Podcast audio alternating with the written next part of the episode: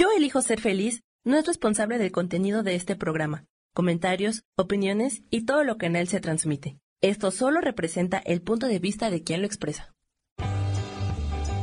Yo elijo ser feliz presenta.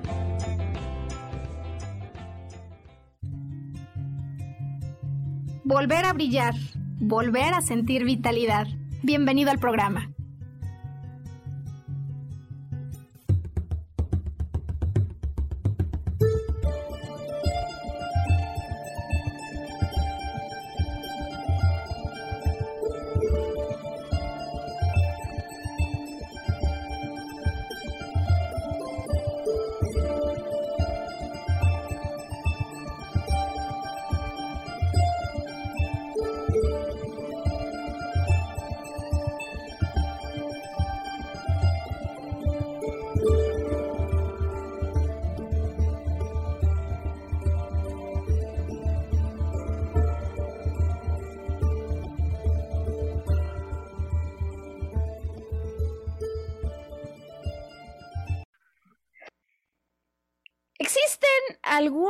Padecimientos eh, que verdaderamente son molestos. Eh, es el caso de las alergias a las que en definitiva no se ha encontrado algo que ayude a resolverlas por completo. Lo que tenemos son medicamentos que ayudan para resolver los síntomas, pero que en los momentos en los que lo vivimos, quienes los hemos padecido, en realidad es desesperante eh, no encontrar el momento en el que finalice y muchas veces, aunque sabemos que hay polvo de por medio o alguien dice yo soy alérgico a los mariscos, aunque lo sabemos, muchas veces nos toma esto por sorpresa. ¿Qué otro tipo de respuestas puede haber ante la pregunta de cómo es que esto verdaderamente ocurrió? Yo no nací así. ¿Y qué otra posibilidad hay para poder darle reversa? Bienvenido al podcast semanal Hoy que estamos abordando el tema de alergias e intolerancias desde la perspectiva de la biodecodificación, con una muy particular dedicatoria a todas las personas que, como yo, en algún momento han sufrido o sufren una alergia, una intolerancia y desean encontrar respuestas que puedan ayudar a complementar la vista tradicional. En mi caso, la biodecodificación me dio respuestas emocionales que para mí fueron vitales para poder darle reversa a algunas cosas y es por esto que este podcast tiene, digamos, un toque adicional en el sentido de querer compartir con otros lo que en mi caso particular ha resultado de tremendo beneficio. Y estamos hoy con la fortuna de ser acompañados por Sergio Cuellar, a quien le doy la bienvenida preguntándole si él eh, de manera personal, algún amigo o familiar ha vivido un tema de y de qué manera tiene hoy, en este momento que arrancamos el programa, la situación de las alergias familiarizada, no familiarizada. ¿Cómo lo ves, Sergio? Bienvenido al programa. ¿Qué tal, Maru? Muchas gracias por la invitación. Un saludo a toda tu audiencia. Y bueno, ¿quién no ha tenido un ataque de alergia? Yo creo que el 100% de la población lo ha tenido. Algunos se dan cuenta, algunos no, porque puede ser alérgico hasta pasajeramente por dos o tres horas, ¿no? ¿Quién no ha de repente experimentado del, y me va a dar gripa, ¿no? Y empiezas con el estornudo y los ojos llorosos y de repente a las dos horas fue una gripa extraña porque ya se fue, ¿no? Entonces, en ese sentido, creo que todos este, estamos expuestos a este tipo de alergias. Y bueno, en mi caso, mis perritos, mis compañeros son alérgicos. Entonces, imagínate, vivo con alergias personales y además, pues mis compañeros de casa también son alérgicos. Interesante lo que dices porque las mascotas, nuestros acompañantes de vida, eh, absorben. Es decir, que a lo largo del podcast veremos de qué manera las alergias que ellos presentan podrían estar revelando conflictos internos, vivencias emocionales y estreses que tú cargas. Fíjate que en mi caso, em, quizás el ejemplo, pues que yo guarde más impactante de arranque, tenga que ver con lo que me ocurrió hace años cuando una amiga muy querida me invita a mí, a mi novio, no, éramos estudiantes universitarios, Sergio, a la boda de su hermana acudimos a la boda de la hermana, eh, una boda además así de gran pompa y circunstancia, o sea, la familia tiró la casa por la ventana, desde luego en la época en la que ya sabes que se podían hacer estos banquetes matrimoniales. Y, bueno, el asunto es que esta era una boda de etiqueta rigurosa, donde eh, por supuesto que se estilan los trajes, los vestidos largos, ¿no? En fin, todo lo que acompaña a la etiqueta rigurosa, estamos a la mesa sentados, apenas está empezando el banquete y el padre de la novia viene a deleitar a todo el mundo con una crema de langosta. Imagínate el nivel de la etiqueta, ¿no, Sergio? Crema de langosta para todos los invitados. Digo que apenas estaba empezando a poner aquello bueno cuando de pronto volteo a ver a mi novio, estaba al lado de mí en la mesa y me empiezo a dar cuenta que tiene los labios hinchados, pero digamos que toda esta parte de la cara se le empieza a hinchar, que lo que en primeros dos minutos puede resultar simpático, en menos de media hora era verdaderamente un asunto dramático, porque comenzó a tener una hinchazón que se extendió a las vías respiratorias y empezó a tener graves dificultades para respirar. Eh, aquel día, en lugar de acabar en la pista, ya sabes, sin zapatos, todo eso que se estila, acabamos eh, en la clínica, en la clínica del ISTE, em, en espera de que le pudieran ayudar a resolver este tema que era una urgencia. Y bueno, desde luego ya en retrospectiva, cuando el peligro de vida pasó, ¿no? Y cuando recordábamos cómo estábamos vestidos de boda de etiqueta allí en las urgencias, pues resultaba un tema de risa pero no se vive así una alergia, ¿no? El tema de risa a lo mejor guárdalo para esas anécdotas donde las cosas salieron bien, pero hay momentos en los que estás enfrentando algo que no sabes cómo parar. Y efectivamente, en el caso de las alergias, pues hay momentos donde sí se puede poner en riesgo la vida. Entonces, eh, puede ser que además, como en este caso, él, él, no lo sabía, Sergio, es decir, le tomó por sorpresa, como te toma por sorpresa muchas veces la vida en materia de alergias, ¿no? Pues oye, pues, en sus, ¿qué serían? 25 años, nunca le había pasado un evento de esta naturaleza. Hay quienes me dicen, Maru, yo no era alérgico a la leche. Yo no era alérgico al chocolate, ¿no? Yo te digo, Sergio, yo no era alérgica ni al polvo ni al frío. ¿De dónde viene esto? ¿Cómo es que se desarrolla y qué explicación nos da la biodecodificación de tal manera que podamos emplear este conocimiento de las vivencias internas a favor y sobre todo de un tema que, como hemos dicho de arranque, pues al parecer no tiene cura, ¿no? Digamos por lo pronto desde la perspectiva tradicional. ¿La tiene o no la tiene desde la perspectiva de la biodecodificación? Y yo te digo que justo este es uno de los dos temas por el que en su momento yo me vi atraída a conocer más de la propuesta de biodecodificación ante una alergia que no lleva cómo resolver y, seguramente mi caso va a representar el de muchas personas que empiezas, imagínate, a gastar una fortuna, lo que tienes y lo que no tienes, porque un médico te dicen que vayas con otro, que este sí lo quita. Eh, y muchas veces no se quita. Es, es realmente desesperante. Bueno, pues con dedicatoria súper especial. Eh, esta es la propuesta, ¿no, Sergio, que hemos preparado? Em, Sergio nos va a ayudar de arranque, ya sabes, con la metáfora, con el cuento, con la historia. Eh, hoy trae un cuentazo, ¿no? De esos que nos fascinaban de pequeños, pero digo que es un cuentazo porque como pocas veces, la metáfora hoy la vamos a ir usando a lo largo del podcast para explicar cómo es que operan las alergias, las intolerancias y cómo es que se mezclan las vivencias internas en esto, sobre todo para poder encontrar ya de regreso de la historia la manera en la que regresamos a casa, como la historia de dos personajes, no Sergio, de los que hoy nos vas a hablar. Cuéntanos qué preparaste para hoy y cómo va esta metáfora de arranque. Bueno, el día de hoy traemos uno de los cuentos que yo creo que es más populares en todas las infancias, lo leímos o nos lo leyeron, y nos referimos a Hansel y Gretel, escrito por los hermanos Grimm.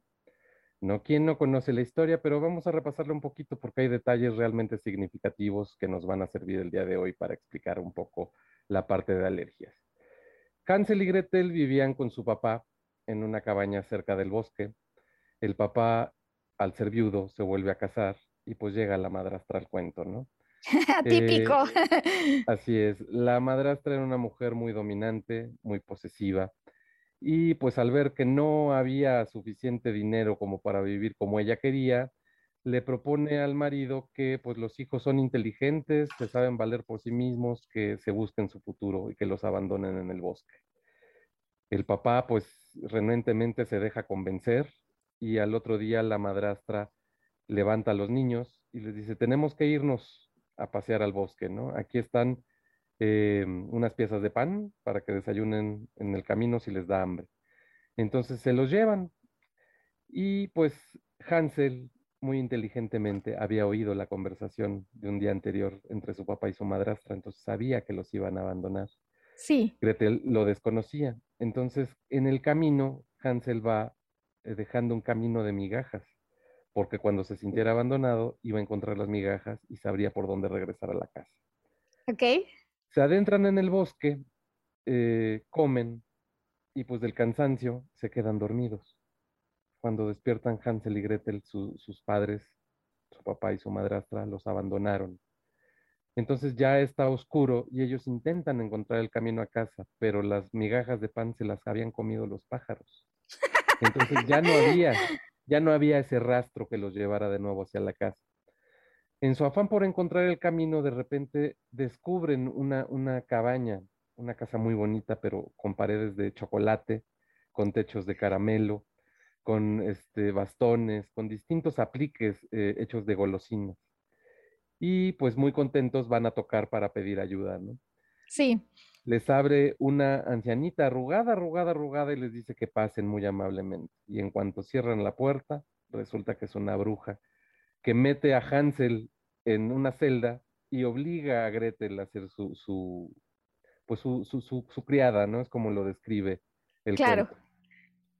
Eh, Hansel, este, poco a poco, el plan de la brujita es engordarlo porque al final de cuando ya esté bien cebado se lo quiere comer. Hansel muy inteligentemente cada vez que la bruja le pide que saque el bracito por la, por la reja para ver si ya ha engordado lo suficiente, saca un huesito de pollo. Y entonces la bruja dice, este niño no engorda con nada, ¿no? Entonces, eh, pues logra engañarla alrededor de una semana, 15 días, al final del cual la bruja se desespera y dice, flaco o gordo te voy a comer. Y le indica a Gretel que por favor prende el horno. Y Gretel le contesta, yo no sé prender hornos. Por favor, enséñame cómo, ¿no? Entonces la bruja, regañadientes, va y enciende el horno y precisamente cuando está agachada encendiendo el horno, Gretel de una patada la empuja al interior del horno y cierra la puerta. Así, entre gritos y agonía de la bruja que está muriendo dentro del horno, Hansel y Gretel se liberan y encuentran en el interior de, la, de la cabaña pues gemas y joyas preciosas, las cuales toman y se salen a buscar el regreso a su casa. Lo encuentran y encuentran a su papá solo, triste y meditabundo en el dintel de, la cabaña.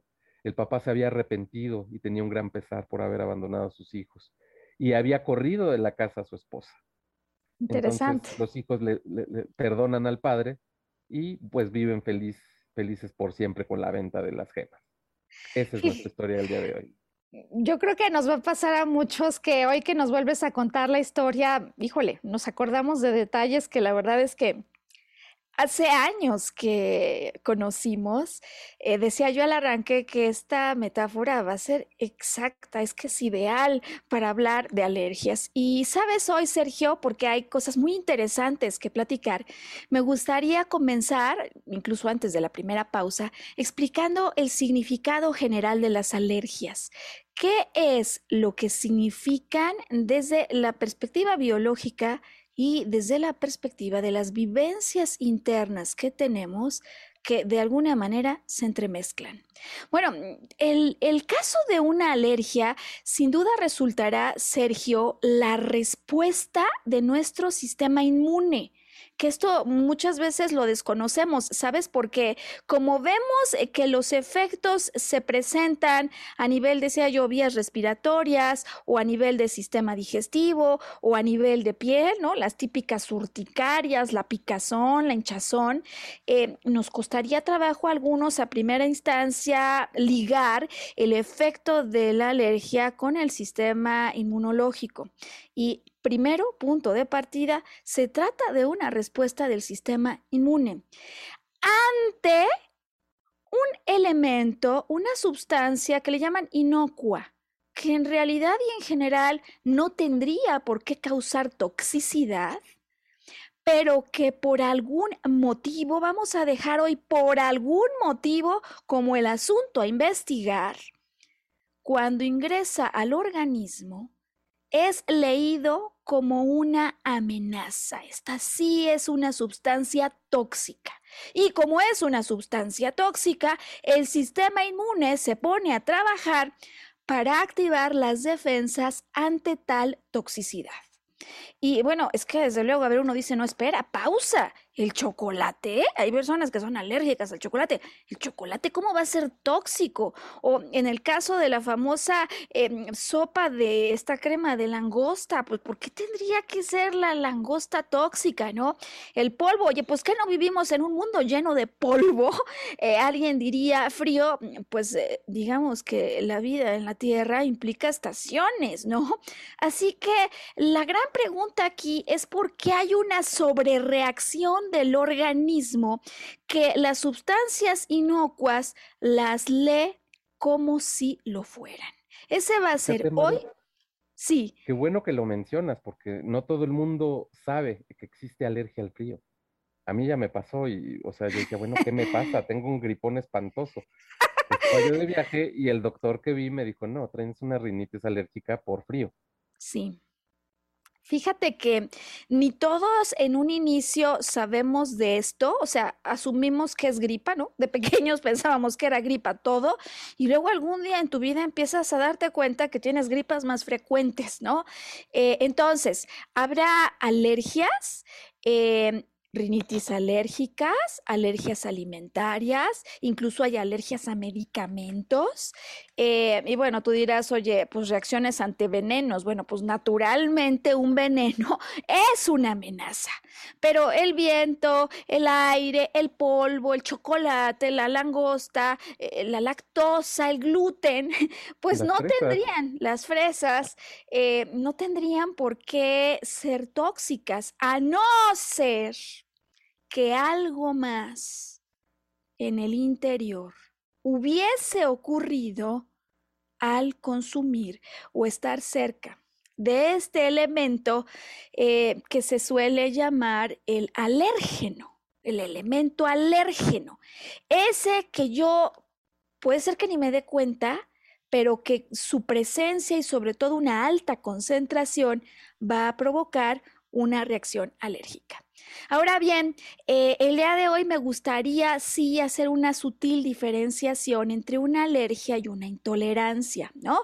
Porque hay personas intolerantes a la lactosa, que es esa parte dulce, ¿no? De la leche, al gluten, y, a veces me llegan a preguntar y me presentan algunos casos, hoy vamos a dar varios ejemplos de cómo podríamos saber la diferencia si fue una cosa o fue la otra. A ver, las interpretaciones van a ser bastante parecidas, ¿eh, Sergio, desde la perspectiva de la vivencia, pero la vivencia vivencia física sí es distinta. Una alergia usualmente mm, se manifiesta, digamos, en menos de una hora ya te diste cuenta de aquello, ¿no? Eh, ingieres eh, la leche o mm, como el caso de este novio, es que ni siquiera habíamos acabado de tomar la sopa cuando ya se estaba empezando a presentar la reacción. En el caso de las intolerancias, pues podría pasar bastante más tiempo. Podría pasar bastante más tiempo y además es una cierta parte de un alimento aquel que tu sistema digestivo no logra asimilar. No logra asimilar. Em, es decir, que allí sí estamos hablando de una respuesta muy particular en el tracto digestivo.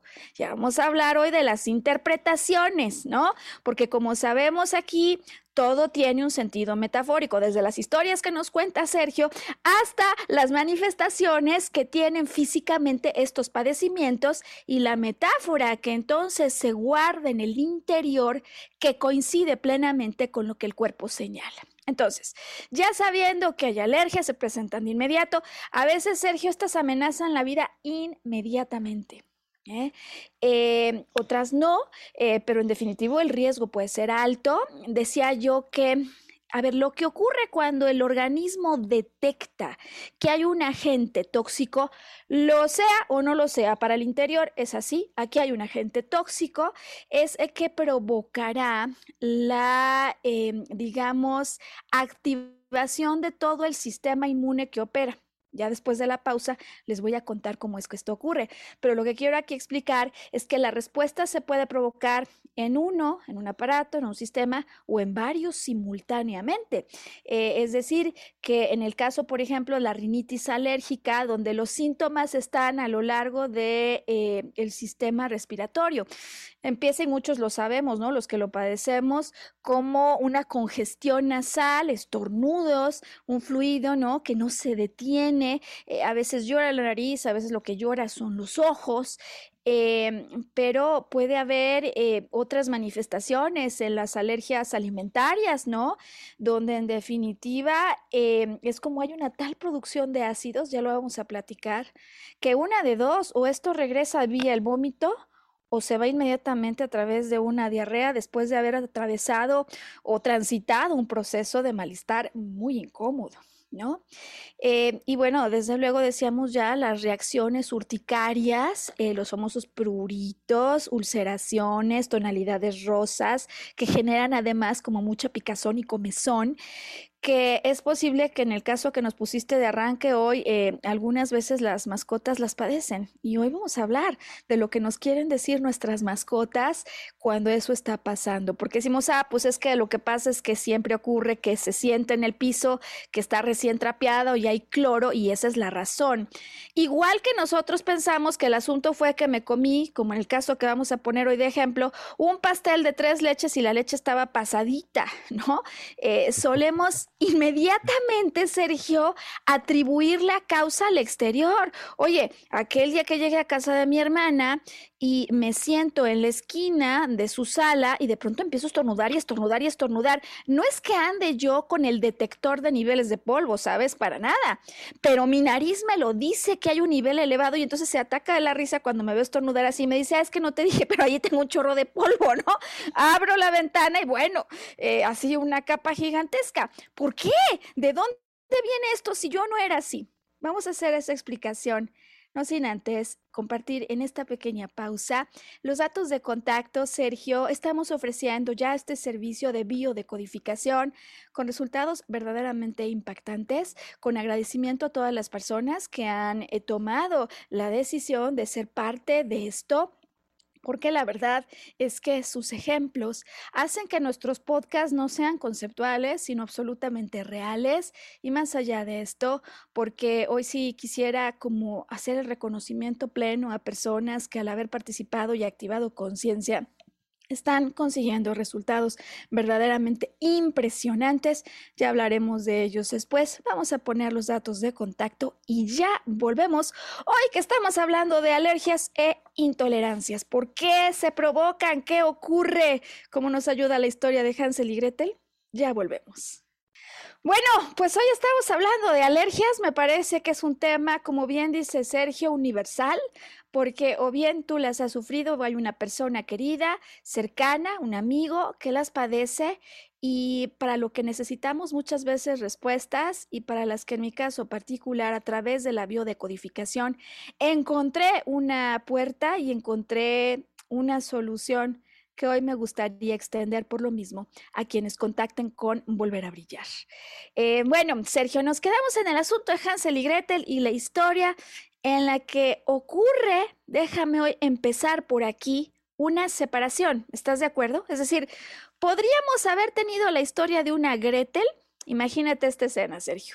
Está la madrastra diciéndole al padre, no vamos a tener suficiente para vivir, estos niños comen demasiado y yo lo único que veo viable es que ellos hagan su vida en el bosque solos, que ya están grandes, ¿no? Así nos dijiste algo así, ¿no? Ya están grandes, estos pueden sobrevivir.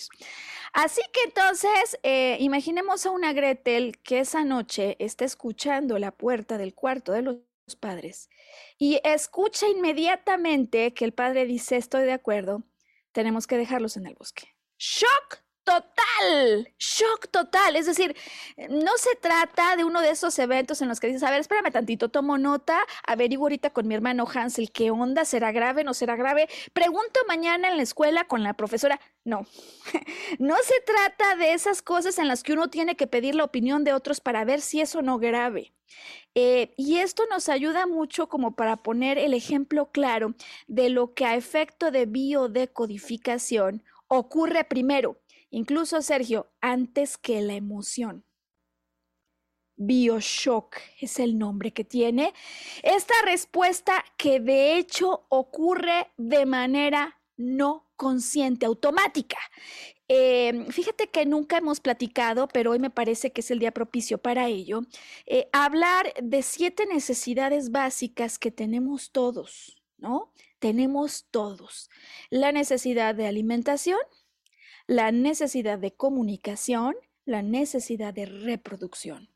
Igualmente tenemos todos la necesidad de adquirir una identidad, quién soy yo aquí, de apreciarnos, la famosa autoestima, por un valor que yo tengo, un valor, así como la necesidad de proteger el territorio vital. Proteger, defender el territorio vital. Y en último lugar, hoy el primero para la historia que estamos contando, la necesidad de pertenecer a un grupo la necesidad de pertenencia, sea la familia, muchas veces sea la empresa. Y esas son cosas que luego no comprendemos cuando vienen estas grandes separaciones, ¿no? Bueno, pues aquí entonces el asunto es que ya en el inconsciente, Sergio, va a haber una respuesta en automático, no como que nos quieren a dejar, como que nos separamos, con las implicaciones que eso puede tener, porque el primer conflicto aquí es de separación. Atrás de una alergia el conflicto original es un conflicto de separación, como ya lo voy a explicar. Aquí hay un conflicto de, hay una amenaza que podría culminar en la separación, por lo pronto en el ejemplo de Hansel y Gretel del clan familiar. Ahora bien, esta amenaza se presenta entonces y genera este bioshock. Es decir, que nosotros nos podemos dar cuenta cuando esto ocurre, sí, claro que nos damos cuenta, porque es como que vivimos un estrés, así un destello, ¿no? Como ahora cuando tembló en México y sabes, las luces surgieron.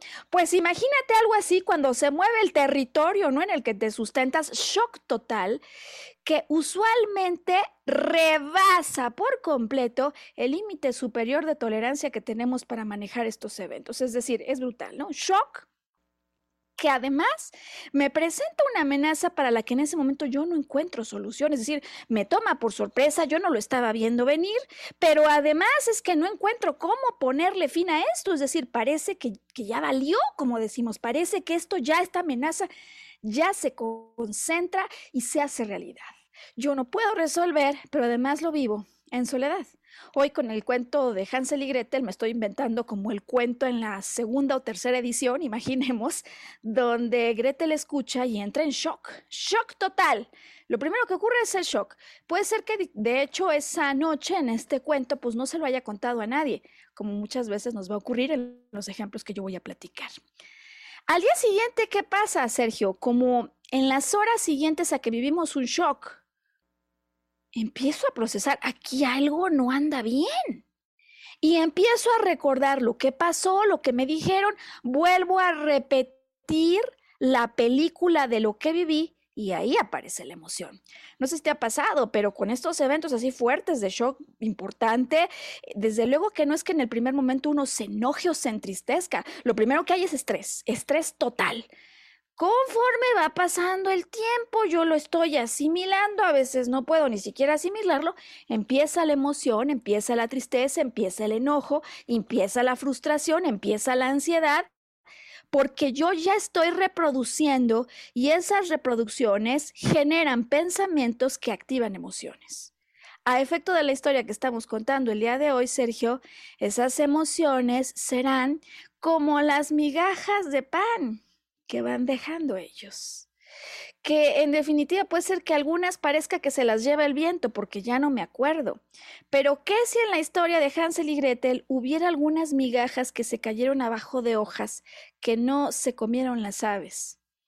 Eso es lo que en un proceso de biodecodificación vamos a hacer. Si bien el primer detonante fue el bioshock, estrés total, las emociones son como esas migajas que nos van a permitir después hacer el camino de regreso, de regreso a casa, que para el día de hoy casa es mi estabilidad. Porque cuando hay alergia, algo ocurrió en el pasado que me sacó de casa. Y si seguimos hoy dándole vuelo a la historia, que ya ahorita que termine nos contarás qué piensas de ella, eh, imaginemos que esa noche que escucha a Gretel, a la madrastra, decirle al padre, los niños se van y él dice sí. Gretel esa noche come fresas, decía Sergio, a veces tiene una alergia a las fresas. Imaginemos que esa noche Gretel come fresas, ¿no? Esta es otra historia, la que no se contó, y te voy a decir por qué no, no se contó, porque imaginemos que salen ellos de casa, dices que se pierden en el bosque, súper comen algo, y cuando despiertan, ¿no? Se quedan dormidos, y cuando despiertan los papás ya no están. Bueno, imaginemos que lo que hubieran comido hubiese sido fresas o sea, si a raíz del evento 1, ahora sí que como cuentan en los chistes, ¿no? Acto 1, acto 1, escucha, dice separación, entra en shock y está cenando conforme lo recuerda, el shock sigue en total impacto. Noche siguiente, ¿no? O día siguiente, aparentemente estamos relajados, todos aquí contentos juntos, atascón de fresas. Ese día no lo hubiera librado Gretel. Ese día no la hubiera librado Gretel. Y te cuento por qué, Sergio. Porque en el primer evento donde se genera el shock de separación, lo que el cuerpo sabe al interior es que aquí algo pasó. O sea, biológicamente el organismo no se pone como nosotros hacemos a pues racionalizar o intelectualizar el caso diciendo cómo la mamá dice, ¡Ah! no, pero el papá contesta, oye, si los dejan o no los dejan. El cuerpo no entiende de esto. Lo que sí sabe es que hay un shock, que algo lo disparó. Y como nuestro cuerpo y nuestro sistema inmune está para protegernos, para ayudarnos a que estas cosas no nos saquen de circulación, entonces se alertan las antenas, es decir, ese momento del shock que se vive con una angustia, con una tensión, el cuerpo asume que se debe a una amenaza real, no psicológica. El cuerpo asume que hay una amenaza real, así la está registrando el temblor que se siente adentro del cuerpo y por lo tanto, ¿qué es lo que hace el cuerpo? Porque para eso está, es decir, es la biología que nos ayuda a sobrevivir de amenazas. Empieza a detectar que es todo lo distinto que hay en este momento. Y en el caso que estamos poniendo, en el ejemplo de esta Gretel que se atasca de fresas en el bosque, eh, el cuerpo detecta en el primer momento donde se programa con este shock la alergia, detecta que está esta señal de tensión, de estrés, en combinación con fresa que no es usual. ¿Me explico? Ahora, ¿qué te parece esta historia, Sergio? ¿Cómo, cómo la entiendes hasta este punto? Si te entendí bien, entonces, son dos factores que convergen. Uno es el factor emocional y otro es el factor, eh, por llamarle de algún momento, de, un agente detonador. Y entonces existe una asociación. Eso es. Es correctísimo. Eh, algunas, sí, eh, perdona que te interrumpa, solo porque algunas personas que se dedican en lo profundo al estudio de la biodecodificación, ahora sí que con punto y coma, precisarían que antes de la vivencia emocional, que viene después, lo primero que hubo fue un shock un shock biológico asociado a un alto nivel de estrés, pero que como bien dices, se vive en asociación, o sea, el cuerpo dice, ¿qué pasó aquí? O sea, ¿qué lo produjo? Y, y lo está produciendo algo más que el cuerpo detecta que está en combinación. Es decir, aquí como, como cuando dice nadie se mueva, ¿quién es el culpable? ¿No? El cuerpo empieza a detectar qué otro patrón distinto a lo habitual hay. ¿Me explico? Que podría haber detonado este shock. Como en ese momento. Si te entendí bien, entonces lo que ocurre es, vamos a suponer que en este momento de la historia, este, Gretel de repente despierta y está llena de ronchas. Sí. Si intentáramos biodecodificar. Ok, qué bueno que lo dices. Me parece espectacular que lo digas así, porque no va a pasar, fíjate, en el proceso de instalación de esta alergia, Sergio, no va a pasar en el primer evento. Ese es el asunto aquí. Es decir, cuando Gretel oye nuestro ejemplo, ¿no? De historia mejorada, o no sé si empeorada, pero cuando Gretel oye va a haber separación, shock. Y esa noche está cenando, imagínate sola, repitiendo la escena, shock, nos van a separar, ya está en estrés. Y come además una fresa que a lo mejor no usaba, ¿no? O sea, no, no era lo que solía comer. El cuerpo empieza a decir qué demonios está pasando y detecta la presencia de una fresa. Ok, pasa. No va a haz de cuenta que, perdón, que digo, nada más para ejemplificar para la audiencia. En ese momento, si tú adelantas la película. Eso es. Este, Gretel despertó en el bosque, pasó lo de la bruja, se escaparon, se llevaron las gemas, perdonaron al papá, bla, bla, bla, bla, bla. Y le adelantas un poquito más. Y pasaron tres años. Y entonces Gretel, pues ya está en edad de merecer, ya anda con un novio.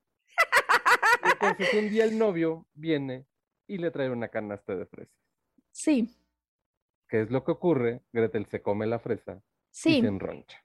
Absolutamente sí. Así es, bingo, exactamente. Ahora, ¿cuál es el problema en esta historia que tú y yo nos hemos armado hoy? El problema es que cuando viene el novio con la canasta de fresas, a nadie se le, digamos, se le puede prender el foco y decir, ah, no, lo que pasa es que esto se debe a lo que ocurrió hace tres años. Claro que no lo vemos así. Y eso es lo que dificulta entender lo que está ocurriendo. Eh, es un caso ficticio el que estamos poniendo hoy, pero decía yo al arranque del programa que tenemos varios ejemplos de vida real que nos hablan de esto eh, y de cómo entonces, desde luego que esa alergia tiene un vínculo en el pasado a un momento en el que se produce este shock y que muchas veces en el proceso para descifrar el código, para saber qué hay detrás y por lo mismo activar una conciencia que le pueda dar reversa a todo esto, sí necesitamos algo que nos lleve de regreso. Y eso que nos lleva de regreso son las emociones. Voy a ponerte entonces la resolución del caso con el que arrancamos hoy. Cuando te cuento que estoy en esa boda donde de etiqueta, ¿no? Ya sabes, smoking caballeros, damas vestidos largos y negros, estamos en la comida, pues en la cena, y el novio, em, pues al tomar la sopa, acaba verdaderamente en una alergia que nos lleva fuera de, de la fiesta al hospital. Bueno. Vamos a regresar en el tiempo como has pedido hoy sabiamente que hagamos, Sergio. Ah, eso decía yo que eran unos 25 años de edad, a 10 años atrás. 10 años atrás. Imagina la escena, eh, el novio, ¿no? Un joven de 15 años está con su familia, es un domingo y eh, pues tienen una celebración inusual una celebración inusual para la cual la mamá se prepara con una comida especial. Adivina qué es lo que trae su mamá en esa comida especial. Exactamente. Pues como la mamá, las pistas. La mamá Claro, ¿qué trae? Langosta. La mamá trae langosta. Ahora, esta es la historia, porque me parece que en la concatenación es donde todo toma sentido y donde puede ocurrir la liberación. Ocurre que en ese evento especial, en esa comida, donde hay todo que celebrar, eh, el padre, ¿no? De él declara que lo han promovido. Lo han promovido en el trabajo. Imagínate la tremenda celebración que hasta hay langosta, pues no, no es algo usual. Les gusta la langosta cuando se trata de celebrar cosas grandes. Y pues claro que hay una primera sorpresa que tú dices, oye, Maru, pues eso, vamos, ¿dónde está el problema? ¿No? Lo promovieron al padre. Aquí el asunto, el hecho de que lo hayan promovido hace que él vaya a tener que ausentarse de casa con motivo de la promoción, porque la promoción aplica para una plaza foránea. será de beneficio económico para todos ellos, ha decidido así tomarlo, desde luego es un escalafón más en su carrera profesional, pero esto significa que en una semana el padre se ausentará por varios meses. Shock total. Ahora, a lo mejor hay alguien en esa familia, en esa misma mesa, que dice, pues qué padrísimo, yo voy a ir a ver a mi papá, o sea, ¿no? Eh, es decir, como muchas veces lo hemos visto, no es el estímulo, sino la interpretación que estamos haciendo, pero interpretación que pasa en instantes. Imaginemos a ese joven que durante toda esa tarde en lugar de ir a platicar y hacer la tertulia y la sobremesa, se regresa a su cuarto y está en shock total está en shock total, eh, pero lo vive en absoluta soledad. Lo vive en soledad y desde luego ya ha llegado el momento en el que le han comunicado la noticia, Sergio no tiene manera de resolver esto. O sea, esto es así, es decir, lo que pudo haber sido sorpresivo, increíble, para él tiene shock de estrés y conmoción total. No es en ese momento, pero en ese momento quiero explicarte ahora lo que ocurre al interior del organismo. Él vive en estrés, imagínate cuatro o cinco horas tratando de resolver y viendo que no lo puede resolver, encima en un estrés acentuado porque no está fugando, no se lo cuenta a alguien, no le habla a, a un amigo de la escuela para contarle, no, lo está viviendo en soledad, no hay solución, entonces estamos ya en un límite alto, el organismo se da cuenta que aquí hay algo que está pasando. ¿Y qué es lo que ocurre? Que entonces el organismo dice aquí hay algo raro. O sea, empieza como el escaneo. ¿Qué hay que no es habitual? Pues ¿qué hay que no es habitual? Ahí están los rastros de langosta. Y es interesante en términos de lo que ocurre con el sistema inmunológico. Desde luego no vamos a hacer aquí una cátedra de las aves médica, pero me parece interesante la metáfora de cómo ocurre, sobre todo para poderle dar reversa ya en la perspectiva de la vivencia interior. Ocurre entonces que cuando el organismo detecta quién es el elemento aparentemente nocivo, hoy diremos, Imagínate que es como que genera un póster que dice se busca, ¿no? Así como lo de la se busca. Este es el rol de los anticuerpos, que se producen a consecuencia de este elemento nocivo. Se busca. ¿Y qué pasa cuando se busca y se encuentra? Pues obviamente que hay que inmovilizar al que se está buscando, ¿estás de acuerdo? Hasta que lleguen las autoridades, hasta que lo puedan expulsar o en fin. Entonces, los anticuerpos de esta manera se programan. Aquí hubo un elemento nocivo. Ok, la primera no sabíamos, la primera no pasa nada, pero espérate a que pase la segunda o la tercera. Y pues aquí una pregunta que en ocasiones me hacen, porque me dicen, oye, fíjate que yo soy aparentemente intolerante a la lactosa, ¿no? Ese es el caso también muy reciente de una mujer que me cuenta esta historia. Eh, a veces soy intolerante, pero a veces no. Es más, me dice, quizás hasta sea alérgica, ¿no? Y, hoy con este ejemplo podríamos explicar ya de manera práctica cómo la alergia será distinta a la intolerancia o a una intoxicación. Entonces ella lo que me cuenta es, mira, yo traigo mucho trabajo eh, de mundo interior y estoy desconcertada porque el otro día viví algo que me afectó tanto que tuve un malestar, o sea, eh, una enfermedad estomacal de esta, Sergio, que aparecen en un día, se desaparecen al día siguiente, pero que tienen tal impacto que ella dice, yo quiero entender a través de la biodecodificación qué fue lo que pasó. ¿No? Entonces le pregunto, ¿qué, ¿qué fue lo que pasó? ¿Cómo empezamos el tema de las alergias, Sergio? hacia allá voy. Bueno, lo primero es, ¿qué fue lo que pasó? El diagnóstico, ¿te acuerdas, Sergio? Siempre es nuestro punto de partida. Exactamente qué fue lo que pasó. Claro, en la memoria y en la historia de lo que pasó se mezcla un tanto el síntoma con las vivencias que ese día ocurrieron, porque como hemos dicho aquí, el asunto de las alergias es una cuestión de horas y sobre todo las intoxicaciones, pues más, ¿no? Pero las intolerancias tampoco es que dures un mes en darte cuenta, o sea, al día siguiente ya lo sabes, ¿no? Entonces, ella lo que me cuenta es esta historia, Sergio, es otra, esta es real, ¿no? Eh, y también creo que sirve hoy para ejemplificar esto. Em, pues resulta que el día previo em, su hermana mayor hace una reunión con amigas y típico historia, ¿no? Donde la hermana pequeña es amiga de las amigas de la hermana mayor, entonces se involucra en la reunión. Y hay un momento típico de hermanos mayores, ¿no, Sergio? Donde la hermana la calla y le dice, tú no opines, tú cállate, de eso tú no opinas, ¿no? Shock total. Puede ser eso. O sea, no estamos hablando aquí necesariamente de cosas así como de dimensiones eh, gigantescas. Shock en ese momento para ella. La hermana no la deja hablar. Fíjate qué interesante está esta historia, Sergio. No la deja hablar, pero la pequeña sigue insistiendo y de todas maneras habla. de hecho, si no hubiera hablado, posiblemente lo que hubiera pasado no es un problema digestivo, sino como ya lo estudiamos, en el caso del sistema respiratorio, hubiese aparecido algún problema, ¿no? Eh, digamos, eh, de esos típicos que ocurre laringe, cosas de ese estilo. Pero la callan y de todas maneras habla, es decir, consigue su objetivo. Sin embargo, lo que me cuenta es, acabó mm, este evento con las amigas y ella se quedó sintiendo mal, ¿sabes? Con una desazón que no podía entender por qué. Y esto es clave, porque en las alergias, en las intolerancias, se van a mezclar algunas vivencias que ya no son conscientes. Hay un estrés de naturaleza no consciente. Fíjate lo que pasa aquí. Bueno, acaba el día, ¿no? Y antes de dormir, Sergio, a la hora de la cena, le entra el hambre, abre el refrigerador y adivina qué se encuentra. Un pastelito de esos de tres leches, así jugositos, ¿no? Ya sabes, eh, de los que algunos nos fascinan. Y pues tremendo atasque, o sea, tremendo atasque. Naturalmente, esa noche no puede dormir bien.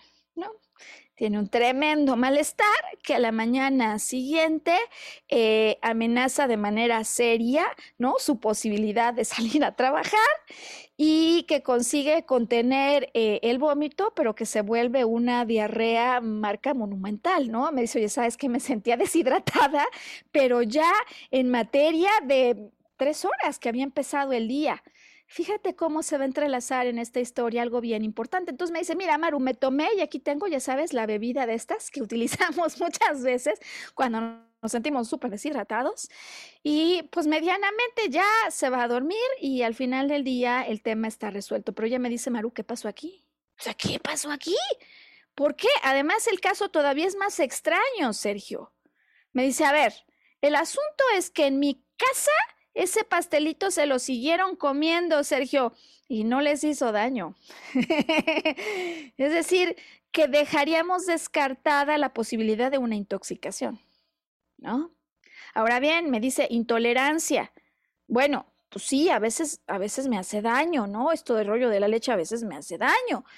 Pero yo ese fin de semana había comido de ese pastelito. sí, sí había comido de ese pastelito y no me había hecho daño. Pero ¿dónde le agregamos el componente del bioshock? En el momento en el que la hermana la calla. Y ella se da cuenta. ¿Por qué se da cuenta? Porque se queda como ida, como en la nada, y porque no sabe por qué le perturba. Ahora, antes de hacer pausa, eh, viene algo que a mí me generó realmente una, digamos, revelación impresionante y a ella más, y a ella más. Em, aquí nos daríamos cuenta de cómo está un elemento que definitivo no podríamos decir que es alergia, porque de haber sido alergia se la provoca a las dos horas de haberse comido eso, ¿eh? no al día siguiente. Entonces, pinta para intolerancia, ¿no? Pinta para intolerancia. Pero el asunto es que los días anteriores sí lo había tolerado.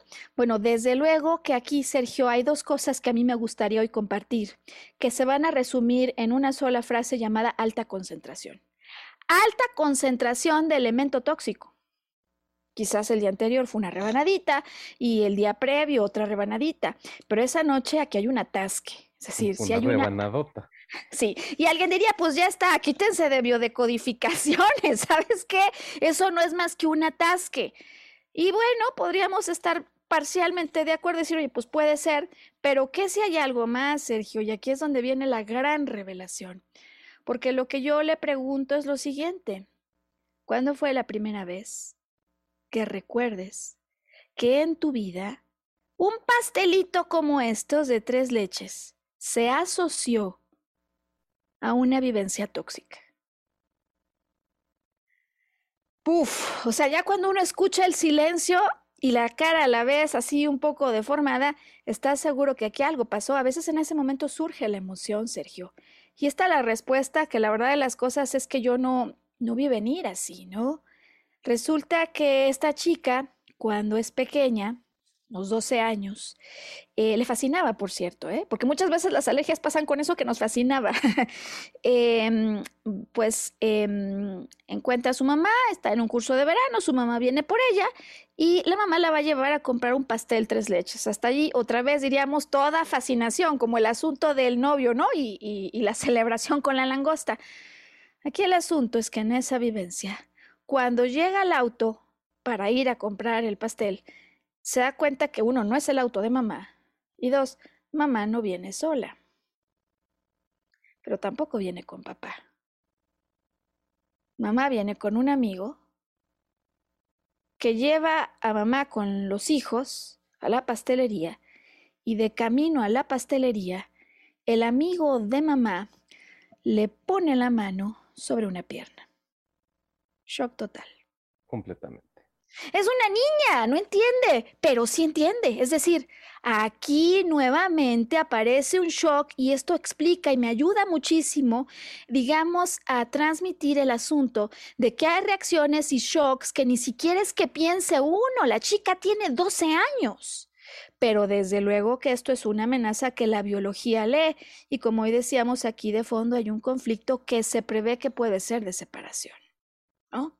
En este sentido, la chica imagina llega a su casa y en la noche, como muchos años después, se mete un atasque del pastel que le gusta, pero se mete el atasque del pastel cuando está recordando un evento que no le gustó para nada y que el solo hecho de repetir mentalmente le está volviendo a generar este estrés. Y esto nos explica entonces cómo es que muchos años después, en otro atasque, esto puede revelarse, eh, sobre todo además en un significado bien simbólico y bien interesante, Sergio, porque la lactosa, para aquellos que son alérgicos a la lactosa, representa, decía yo, la parte dulce, ¿no? De la leche y se suele asociar con la dulzura de mamá. La dulzura de mamá que es tóxica porque este tipo de dulces en ese contexto no se aprecia como algo que le caiga bien al cuerpo. Me pareció impresionante, ¿no? Este ejemplo. Y sugiero que hagamos una pausa ya rumbo al final de este podcast. Tengo otros ejemplos más. Sé que este es un tema para muchísimo eh, pero me parece que con lo que hemos ido ya explicando, quienes están viéndonos en vivo o en diferido podrán irse armando ya un panorama de qué puede haber detrás de una alergia de esas que se vuelven súper incómodas y aparentemente sin punto de regreso hoy volver a billar.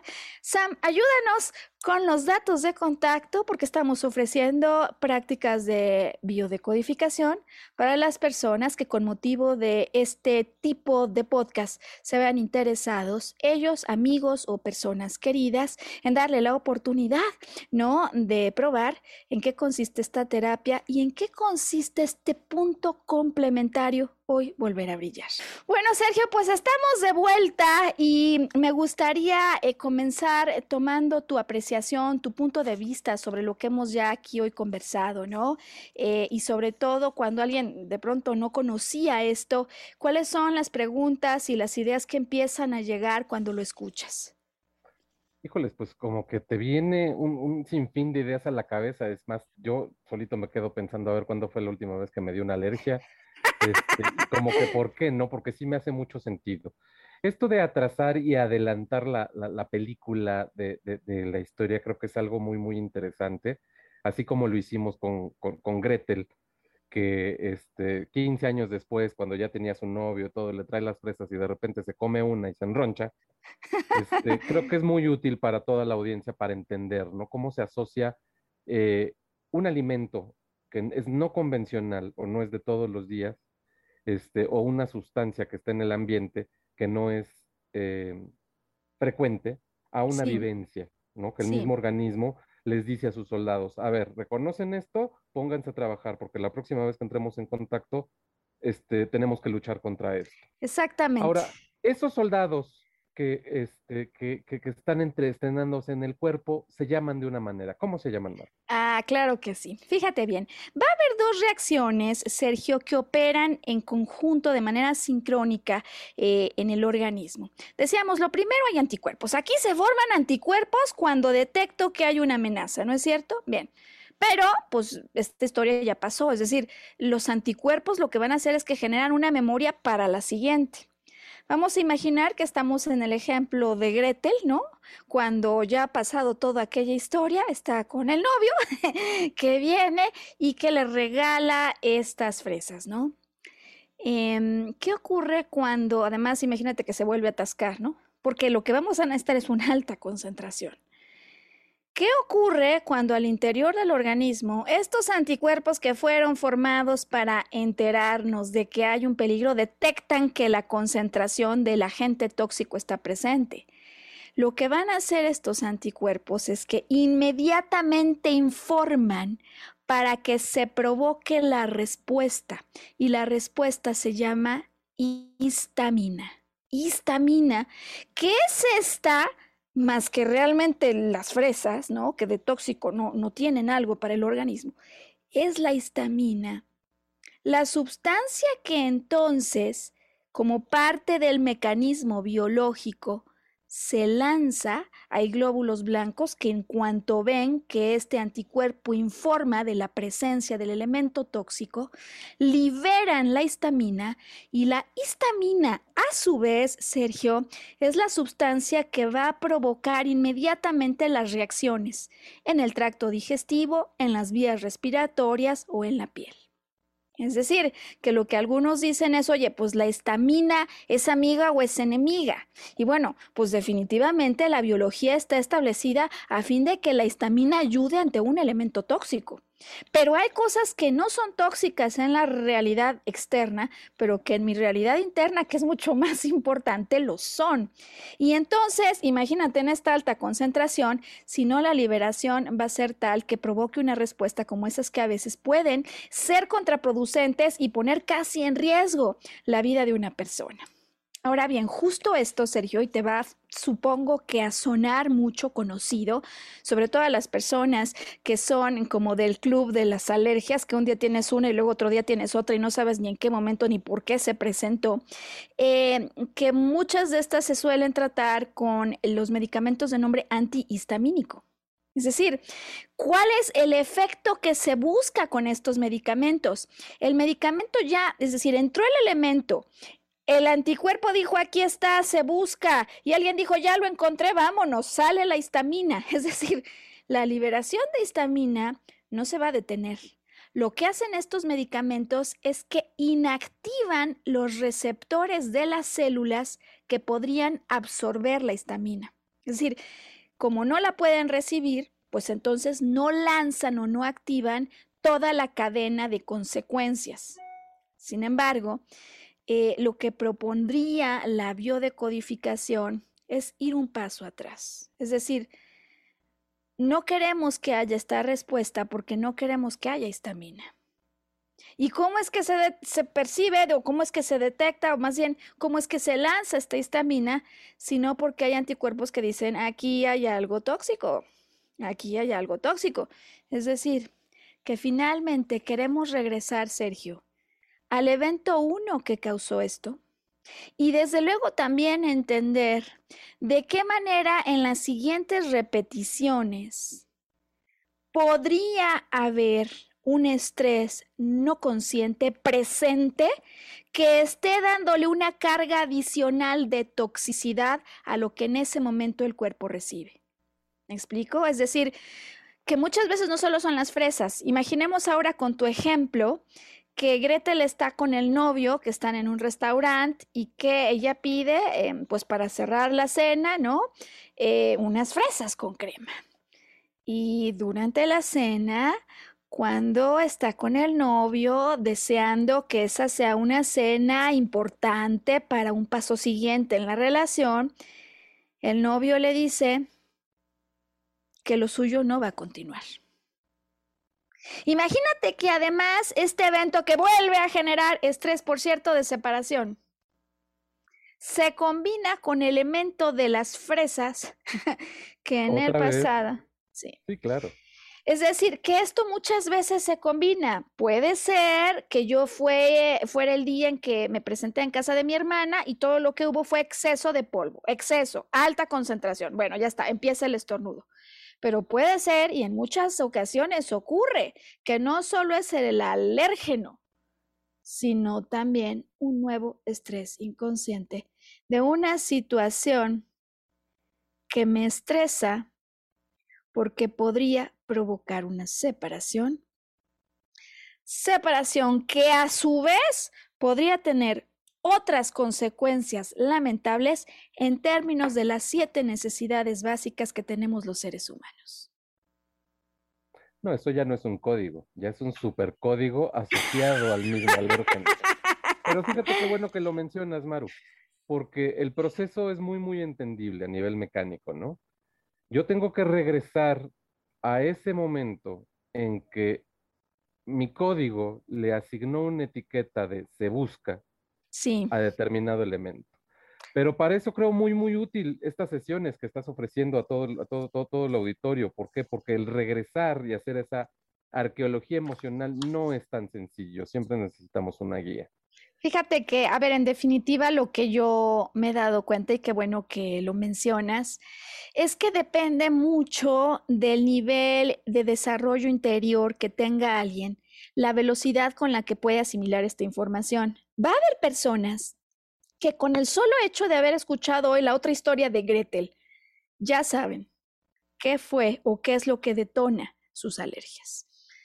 Eh, la sola conciencia me ayuda a evitar que esto ocurra? Pues no necesariamente, ojalá sí. Pero puede ser que yo sea consciente de todas maneras, cuando viene otra vez una cosa de estas, yo me vuelva a estresar y, y de momento el shock lo viva. ¿Por qué? Porque la causa raíz, el elemento detonante, no lo he acabado de poner en orden. Yo ya sé como pista general que detrás de una alergia Típicamente el conflicto de base es un conflicto de separación. Un momento en el pasado donde yo viví un shock brutal que me hizo temer una separación, la que por cierto, Sergio, se pudo haber dado o no. Es decir, que hay quienes a veces en el trabajo primero hacemos la arqueología emocional, ¿no? Averiguamos qué pasó alrededor de esa última vez que lo viviste, o a veces la primera, porque es la primera y te tomó por sorpresa. Y luego de esta arqueología, desde luego nos vamos al momento inicial. ¿Cuándo fue esa ocasión en la que tuviste un shock? ¿Y sabes por qué sabemos que tuvimos un shock, Sergio? Porque nos quedamos tal cual, déjame que diga la palabra repetida hoy, choqueados. ¿Qué pasa cuando te quedas choqueado, Sergio? ¿Cuáles serían las reacciones típicas? Pues diría mi abuelita patidifuso, ¿no? Y patidifuso no es otra cosa que, luego evolucionó la palabra apatitieso. Entonces, ¿esto de dónde viene? Que es inmóvil, completamente sin saber si a la izquierda o a la derecha, te quedas completamente paralizado. Es eso, paralizado y además sacado de onda, incluso ya con este ejemplo que ponía de la persona del pastel de tres leches, me decía Maru, no lo podía entender, pero sabes que además su, su enojo con ella misma era, ¿cómo puede ser si yo he basado tanto en conciencia y sabes todos estos cursos que tomo? que el evento me generó un shock y no lograba salir de esta sensación, ahora dices patidifusa, o sea, estuve cuatro horas en la nada tratando de... y no podía con esto. Y esos son elementos valiosísimos, Sergio. Las vivencias interiores son las migajas de pan que nadie se ha comido y que nos indican el camino de regreso. Yo sé que hubo un shock. Sé que de alguna manera esto te dejó patidifuso, dices tú, eh, por cuatro o cinco horas. ¿Por qué? Y en lugar de regañarte y decir, no, es que no debí, no debí alterarme, porque yo ya sé cómo es mi hermana, siempre es así. Ese no es el tema. El tema es, ¿qué hay aquí abajo? ¿Qué estrés no resuelto hay de una situación que en el pasado se vivió y que como yo no pude resolver, sigue generando continuamente miedo. Fíjate cómo además en el caso del famoso pastel de tres leches, la historia de esta intolerancia se, se vuelve todavía más interesante porque resulta que la hermana figura en su vida como si fuera ahora su madre. Su madre murió. La hermana figura como la madre, es decir, que en términos de alergias hablamos de figuras, por ejemplo, maternas con la leche o referentes, arquetipos, metáforas de mamá. Entonces, esto ya nos está hablando por el rol que lleva la hermana de un evento en el que posiblemente esa toxicidad sí se llevó directo con la mamá. Claro, hay momentos en los que cuesta mucho, mucho trabajo recordar cosas que pasaron tiempo atrás. Y esto pasa siempre en un proceso de biodecodificación. Al principio dices, ¿qué pasó? Y hay quien te dice, pues no me acuerdo. Pero cuando el inconsciente recibe la instrucción de encontrar lo que pasó, tarde o temprano te lo va a traer de regreso.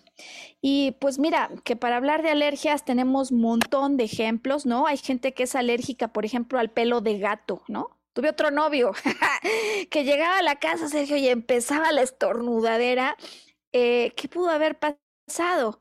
Bueno, pues ya tenemos la base, ¿no? La base con el ejemplo de langosta. Imaginemos que no es langosta. Imaginemos que el día que ese joven de 15 años recibe la noticia o de que el papá se va fuera de casa porque lo promovieron, pero parece un castigo porque va a estar fuera de casa por meses, o que los papás... por ahí Exactamente. Andaba por ahí Misifus, o fue en la casa de la tía, o de repente fue en aquel parque donde vienen los papás y le dicen, ¿sabes qué? Nos vamos a separar. Shock total. Y en eso se atraviesa el gato que le brinca, tiene pelos en la nariz. Eh, a partir de entonces decimos entonces que esta va a ser una alergia que se programa. Se desencadena después cuando yo tengo una alta concentración de todo lo que hubo allí. Es decir, ¿basta el, alérgeno solo? Pues sí, sí puede bastar. Muchas veces no se da solo el alérgeno solo, como hemos dicho, sino otra vez este estrés no consciente, porque quizás este joven que pensó en una separación, ¿no? En ese momento en el parque, Después, cuando llega con la amiga o con la novia, trae un estrés también de separación de otra naturaleza, pero finalmente un estrés de separación. La investigación se puede poner súper interesante, puede ser tremendamente profunda y revelar en el fondo creencias que uno dice, oye, pues igual y sí pasó en el pasado, ¿no? Este es el caso de la rinitis seca, que me parece que de alguna manera tocamos en el programa de vías respiratorias, Sergio, eh, de una persona que cuando entra en las temporadas de frío, no solo es que tiene la constipación, que se le tapa la nariz y no puede ni dormir, que eso es desesperante, sino que definitivamente ha ido agravando, agravando, agravando, agravando la situación. Y para darse cuenta que se trata de un anclaje, en un evento en frío, cuando en una temporada navideña, así el día de máximo frío de su vida, ¿no? Donde registraba temperaturas realmente bajas, el reloj, el reloj, el termómetro, em, se está celebrando el matrimonio del que esta persona creía que era el hombre de su vida. Lo programó. Lo programó. Ahora, puede pasar que después esto lo lleve a la relación con una pareja, con un novio o en el trabajo incluso. Es decir, puede ser que en algún otro momento entre la temporada de frío y encima empiece a notar cosas que no huelen bien, ¿no? Que eso significará la nariz tapada y entonces inmediatamente empiece a activar de manera no consciente un siguiente miedo a una separación. Y aquí donde terminaríamos entonces hoy, porque el final termina en el principio. ¿Por qué esto tendría que ser tóxico, Sergio? ¿Qué consecuencias puede haber si el miedo es una separación en el trabajo con el marido o la que fuera? ¿Por qué esto es tóxico? ¿Qué tipo de consecuencias hubo en el pasado? Y si hubo consecuencias que yo considero nocivas, ¿qué hice y qué podría ser distinto hoy para que no fuera una consecuencia nociva lo que yo observe a raíz de esto que estoy viviendo? Porque de efecto, sí, muchas veces hay elementos tóxicos, hay jefes tóxicos, ¿no? Hay maridos tóxicos, hay compañeros tóxicos, de quienes eventualmente, una de dos, o tomo una decisión de separación o no los veo tóxicos. Lo que pasa es que hay cosas que es imposible no ver como tóxicas. Sergio Cuellar, este es el recorrido que hemos hecho hoy. Fíjate qué interesante, ¿no? La, historia que nos pusiste de Hansel y Gretel. Y completaría finalmente para concluir el podcast en lo que nos recuerda la historia, ¿no? Se separan, hay emociones en el camino, pero encima van a dar a una casa con chocolate.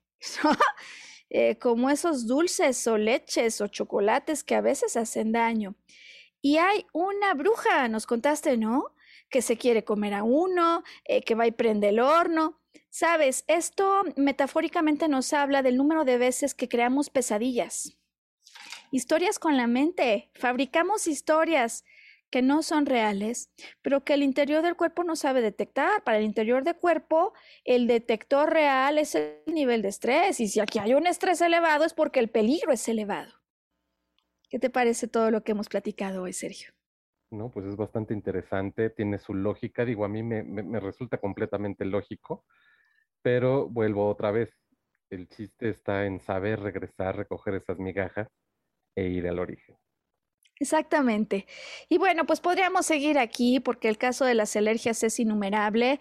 Eh, quizás uno de los ejemplos más frecuentes eh, también y que cuando yo lo entendí dije, wow, en mi caso fue, Sergio, polvo. ¿De dónde viene la alergia al polvo? En muchos casos, por ejemplo, quienes vivimos una mudanza, ya sabes, se mueven todos los muebles, los tapetes por donde nunca nadie aspiró nadie. Hay muchísimo polvo. Mudanza que seguramente, si eres alérgico al polvo por motivo de esto, viviste como un shock, que en mi caso así fue. Te arrancaban de un espacio. Es impresionante, sí, es una separación de esa que es tu alma mater, es tu hogar, eh, con implicaciones, desde luego, ya decías tú que puede haber aquí no solamente un código, sino un código múltiple.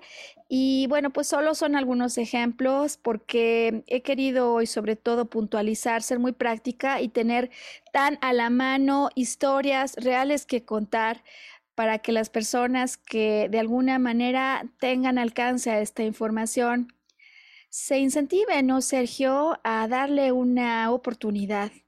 ¿Por qué no? Es un enfoque complementario, como lo vimos en el caso de la intoxicación o de la intolerancia. Desde luego que hay elementos físicos. Oye, la que está deshidratada, imagínate si le vamos a decir, no, reina, tú no te tomes nada, espérate, pensemos el pasado, medita, se acabó. Fin de la historia, está deshidratada. Es decir, por supuesto que hay elementos físicos que van de la mano pero por supuesto que hay elementos de vivencia interior que después se convierten en emoción que van allí implícitos. Y siendo este el caso, Sergio, ¿qué mensaje darías para finalizar el podcast de hoy? Pues abrir el ojo, este, ser completamente observador. Yo creo que todos estos procesos de los que hemos platicado tienen el más o menos el mismo enfoque, ¿no? Hay que estar atento, hay que estar realmente vigilante acerca de, de dónde viene, qué es lo que está marcando esto, y sobre todo tener una memoria de elefante. Pero para eso hay profesionales como tú, ¿no? Que te llevan realmente al origen, porque existen técnicas, ¿no? Al origen del recuerdo para poder desenterrar esa situación en la que pudiste haber marcado tu futuro. Qué importante, Sergio, tu compañía, la historia que nos contaste. La verdad es que te digo que me parece que la historia además se queda para que las personas que nos acompañaron hoy la mantengan. Hubo una separación, no fue una amenaza, se volvió real, pues, pero la pesadilla, cuando ellos encuentran las gemas, estas gemas valiosas, de alguna manera lo que nos dice es cuando tú activas tu conciencia, puedes volver a casa puedes volver a un punto de estabilidad y, yo esto lo digo con conocimiento de causa en primera persona porque es lo que me ha ocurrido. Estamos listos para ayudar a México y al mundo, Sergio, a quienes deseen darle a esto una oportunidad.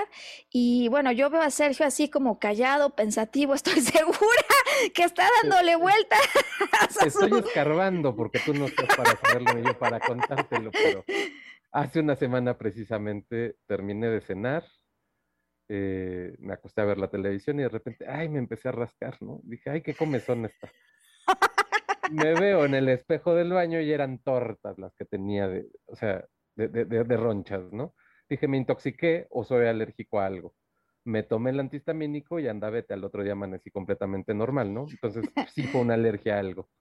Bueno, pues ya con razón está tratando de dar con eso, como seguramente muchas personas que conectan con nosotros lo están haciendo. Pues que esta información sea de máxima utilidad para regresar a casa y para volver a sonreír y volver a brillar. Nos estamos viendo, Sergio, en una semana. Vete pensando eh, la historia, ya te contaré con base en lo que ocurre durante la semana, en las prácticas, que me parece que se vuelve el siguiente padecimiento a abordar en esta serie biodecodificación y volver a brillar. Hasta dentro de una semana, Sergio. Gracias y atención a esas ronchitas. Hasta la próxima, Maru.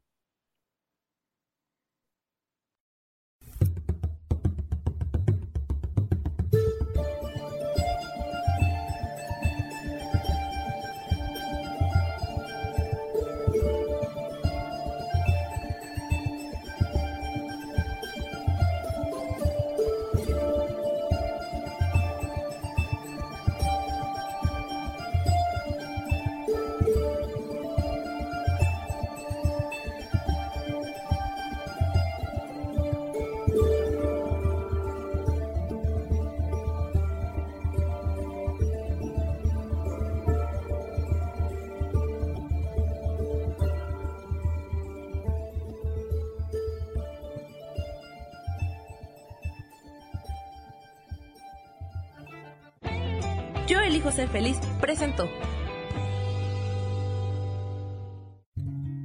Volver a brillar. Recuperar la sensación de tu poder personal. Nos vemos en la siguiente transmisión de este programa. Esta fue una producción de Yo elijo ser feliz. Derechos reservados.